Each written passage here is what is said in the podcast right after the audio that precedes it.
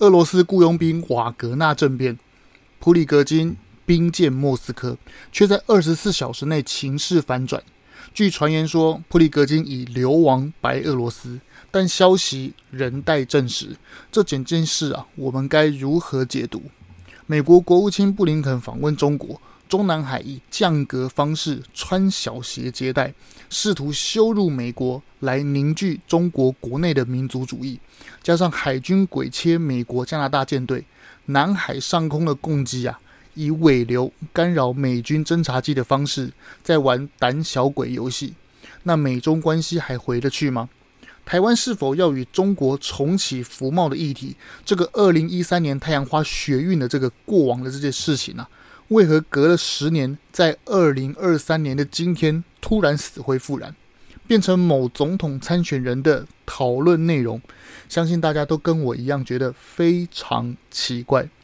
跟此时此刻的经济崩溃的中国经济绑在一起合适吗？刚出社会年轻人口中的蓝绿一样烂，垫高了某位总统参选人的支持度，而这整件事背后的逻辑又是什么？这么多国内外大小事，我们该如何解读？其中的细节，你一定要知道。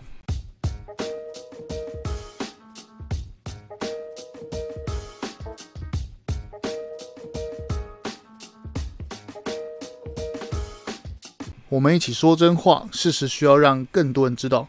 欢迎收听台湾国际时事 Podcast。自古有文明以来啊，尤其是封建帝王时代，君主与臣下的关系始终是矛盾的。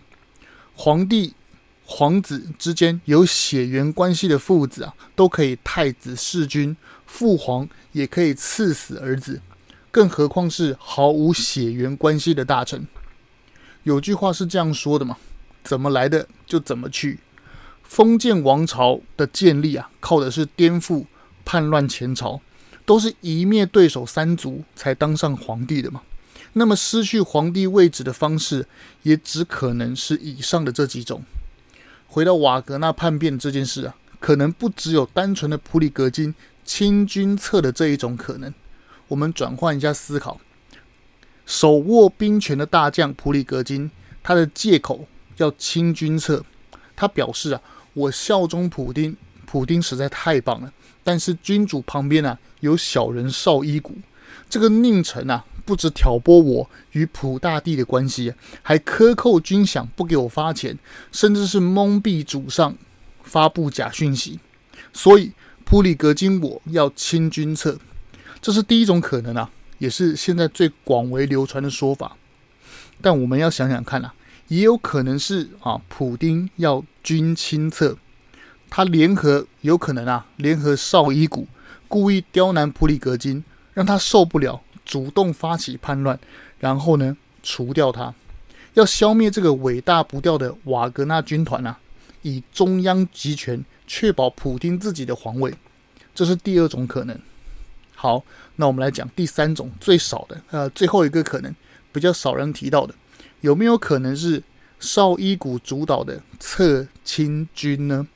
绍伊古借口除掉瓦格纳，来个借刀杀人，借普丁的刀来杀死这个最大的竞争对手瓦格纳，但其实呢，他杀了他之后就可以谋夺普丁的皇位嘛？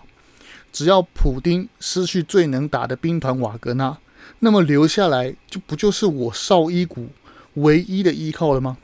很显然的，我们刚刚分析，不管是亲军侧、军亲侧还是侧亲军，这三个方向啊，他们都有动机。但就目前的资讯而言呢、我们无法确定什么推论是正确答案。不过我们能确定的是啊，瓦格纳兵变这件事情啊，不止莫斯科动荡不安，这个蝴蝶效应啊。也影响了大西洋彼岸的华盛顿与欧亚大陆另一端的北京，也影响了未来世界局势的走向，更敲响俄罗斯兵败乌克兰的警钟。还记得今年年初拜登访问基辅时，我做过一期节目，当时就判断是美国的胜利宣言，而这次啊，几乎是俄罗斯崩塌的开始。原因很简单啊，长期的战争。把俄罗斯这个国家上下的民心士气都快搞没了嘛。连远在几千公里台湾啊，几千公里远以外的台湾的我们啊，都能被影响这么大而物价波动，更何况是近在咫尺的俄罗斯人民？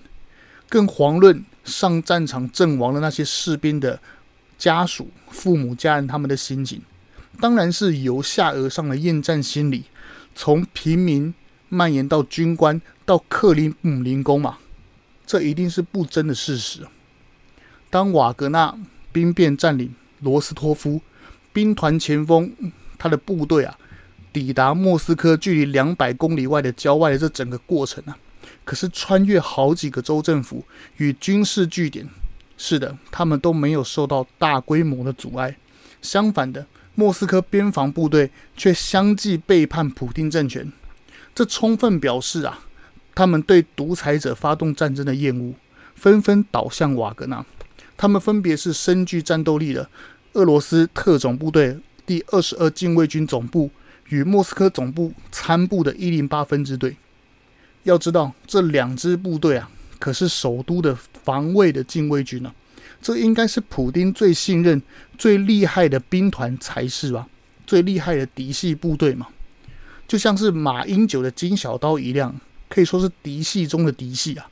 连这样防卫首都。的部队啊，都可以望风而降瓦格纳叛军。大家想想看，发生兵变的当下，普丁他能睡得着吗？他能不害怕吗？我想，大概就跟西安事变的蒋介石一样，大概是连睡衣都没穿好啊！哦，慌乱的爬起来，哦，翻墙闪人了。安禄山发动安史之乱之前呢、为何能担任三镇的节度使？手握几乎大唐一半以上的军队，当然不是因为他肚子大会跳舞而已嘛，还要再加上他是李隆基在整个帝国最信任的人嘛。我们站在唐玄宗的角度想，一个最信任的大将说反就反，那么其他平常跟寡人没有那么亲近，甚至有些矛盾的其他人、其他臣子啊，怎么办？哎，是的，安史之乱爆发后啊。唐玄宗看身边的每一个人呐、啊，都像安禄山嘛，都怀疑这些人呐、啊，是不是下一个史思明啊？所以才会阵前斩杀帝国的最后屏障名将高仙芝嘛，把长安最后的防线潼关拱手让给叛军，所以只好仓皇的逃离首都长安。然后最后呢，大家都知道他的下场就是什么？就是皇帝的位置丢了。爱妾杨贵妃香消玉殒马嵬坡嘛，如今普丁也面对跟唐玄宗一样的处境啊，朕啊寡人啊最信任的首都禁卫军都投降叛军了，那其他将领怎么办？尤其是什么车臣抖音将军，还是远东司令，还是什么马里乌波尔的屠夫，他看每一个人都长得像普里格金啊，即使是最信任的绍伊古啊，他也觉得他搞不好是下一个史思明啊。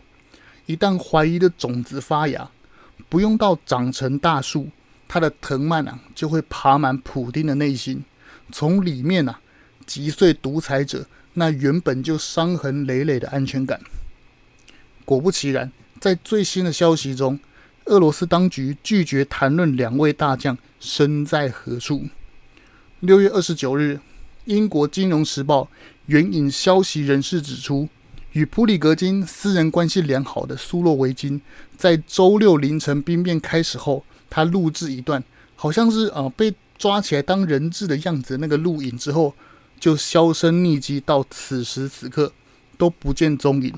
克里姆林宫发言人佩斯科夫今天受访时，拒绝回答有关普里格金与苏洛维金有关的任何问题，包括他们两个人现在在哪里，安全吗？还活着吗？等等等等，所有问题啊，他都语焉不详，就好像柯文哲与他的发言人回答问题一样，直接把皮球啊踢给国防部，要记者去问国防部，然后然后呢，他什么都啊什么都不知道，然后也不否认，也不评论，就这样。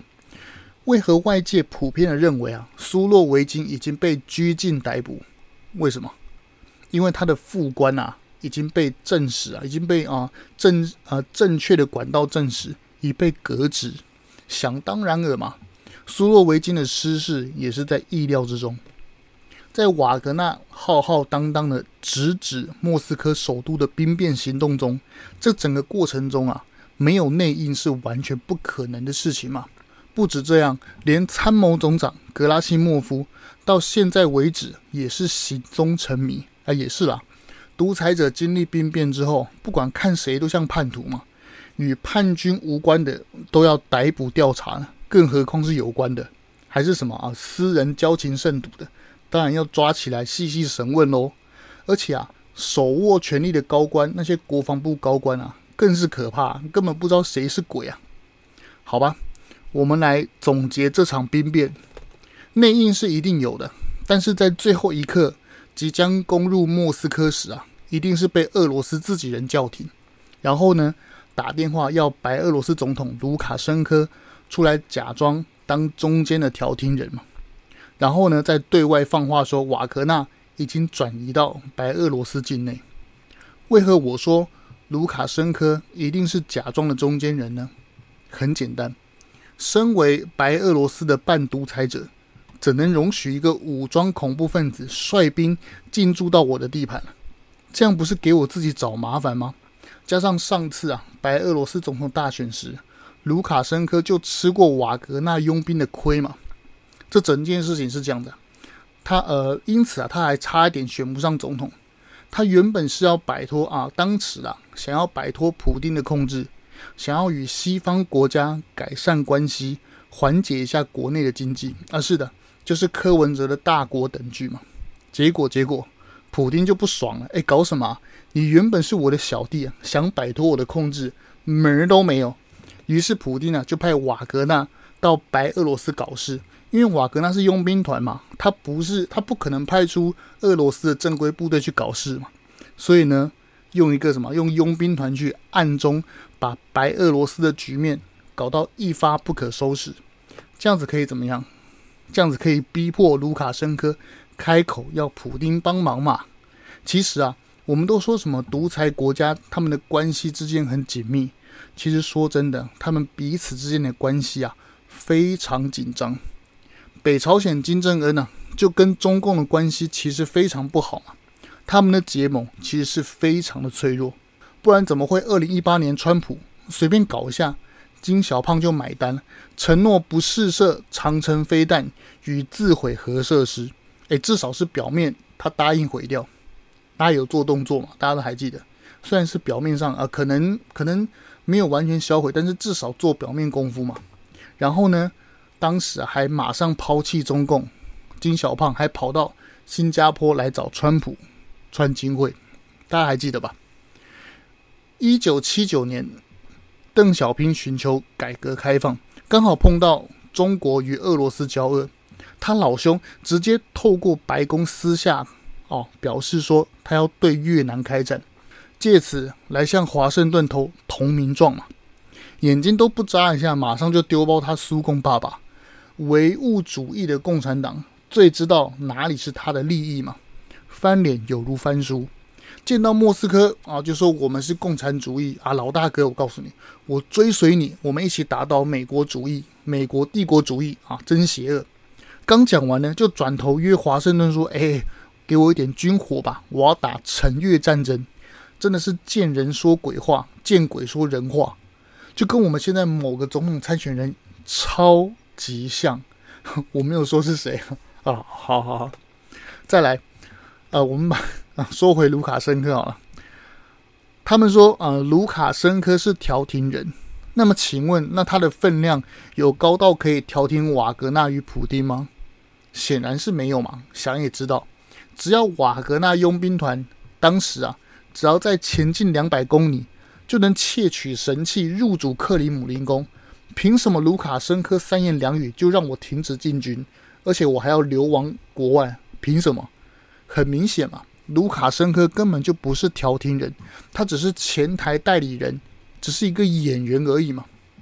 我个人推论呢、应该是在啊兵变的这整个过程中啊，到最后关头，那些密谋叛乱的那些俄罗斯将军也不想让普里格金当皇帝嘛，而且北约。也无法接受让这个恐怖分子战争犯普里格金去手握几千枚核弹入主克里姆林宫嘛。最后一刻，他们意识到，哎，让普丁掌权至少比普里格金好吧，也可以避免政权崩塌之后覆巢之下无软软，所以他们提前收手。如果后来的局势演变是啊，俄罗斯把国防部长、参谋总长等一系列的高级将领全部都换人，然后大清洗，就表示普丁成功的稳住局势。相反的，如果绍伊古还是格拉西莫夫等他们都安然无恙，然后继续打俄乌战争，那就是普丁被架空。这场战争啊，如果时间拖得越长，对普丁政权越不利。也许有人不知道，在瓦格纳叛变的那二十四小时之内。前线俄罗斯与乌克兰军人迎来短暂的宁静与和平，他们纷纷坐下来划手机，就好像一战德法边境的壕沟过耶诞节一样，宁静的，非常的宁静。未来的局势不知道会不会对普丁有利还是不利，但就目前的局势来讲，应该是普丁啊，对普丁稍微有利。一架俄罗斯专机啊，总统专机。由华盛顿起飞，据说载走一批外交官嘛。而普丁也在政变后二十四个小时后频繁的露脸演讲，以稳住军心。但值得注意的是啊，在塔吉克吉尔宾特的普丁那一场对外的露面的活动中，他的样貌与十小时之前的影片本人有极大啊、注意哦，是极大的落差。我这个不是 YouTube。没办法上图给大家看，就只好容我细细的形容。真的普丁啊，哦，就是原来的普丁，他的真身，原来的他的样子，他的脸上的颧骨应该是比较宽，然后棱角更加分明，眉宇之间呐、充满霸气，而且目露凶光，这是原来普丁的样子。而十小时之后那个替身啊，就是出席啊，呃，出席塔吉克的那个。替身普丁，他的脸型啊，明显很柔和，而且眼神啊，非常的温和，而且呃，丝丝有点感觉他好像很紧张的样子。根据克里姆林宫的消息指出啊，疯狂的抛头露面的颁奖、演讲、指挥，甚至与群众握手拥抱的那个普丁啊，就是替身。好，那么问题来了，普丁本人在哪里呢？他在瓦尔代的地堡。这个地堡不是连战连胜文公子那个地堡，而是 underground 的那个地堡。想当然尔，经历生死一瞬间的政变啊，独裁者普丁啊，当然是有如惊弓之鸟嘛，躲在他那坚固的地下防御工事，躲在那个防御核弹攻击的安全设施里面开会，然后接收情报。他的目的啊，现在他的首要目的是分析谁是敌人，谁是叛乱分子。并且计划下一步该怎么走。大家都还记得普丁与绍伊古，或是与法国马克宏见面的时候，都会隔着超长的桌子嘛？大家都还记得嘛？对不对？这样子啊，不仅可以防止武汉肺炎，更可以防止哦，他们见我的时候玩图穷匕见，防止被手枪刺杀嘛。这个时候就有人说：“哎，不对啊，不是有一次普丁与绍伊古啊两个人挤在一个很小的桌子上面啊？”两个人促膝长谈，靠得很近，但仔细啊啊，其实啊，仔细我们细看那张图，他小桌子谈话的时候，绍伊古明显是一副上对下的样子嘛，一副是很凶哦，感觉自己像老板，完全不像是面见啊面见君王的样子。相反的，替身啊，那张照片就是坐小桌子的那个普丁，那个替身普丁却紧紧的抓着桌角。显得唯唯诺诺嘛。事实上，真的普丁啊，要会见大将还是会见什么各国贵宾的时候，都要求对方隔离三周以上，而且只能长桌啊，保持安全距离。这也符合秦始皇见臣子时哈，都要距离百步以上嘛。君王都是这样子的，怕死啊，他们非常的怕死。我们都看到啊。替身的普丁呢、在塔吉克那场对外活动中，与现场的群众不停的握手拥抱，次数超过以往的惯例啊。很显然，他就是假的嘛。真的普丁就是躲在地堡里，然后呢，用假的替身疯狂出现在大众视野里，以稳住俄罗斯局面。这样子的结果啊，再再的说明俄罗斯普丁政权目前非常的不稳。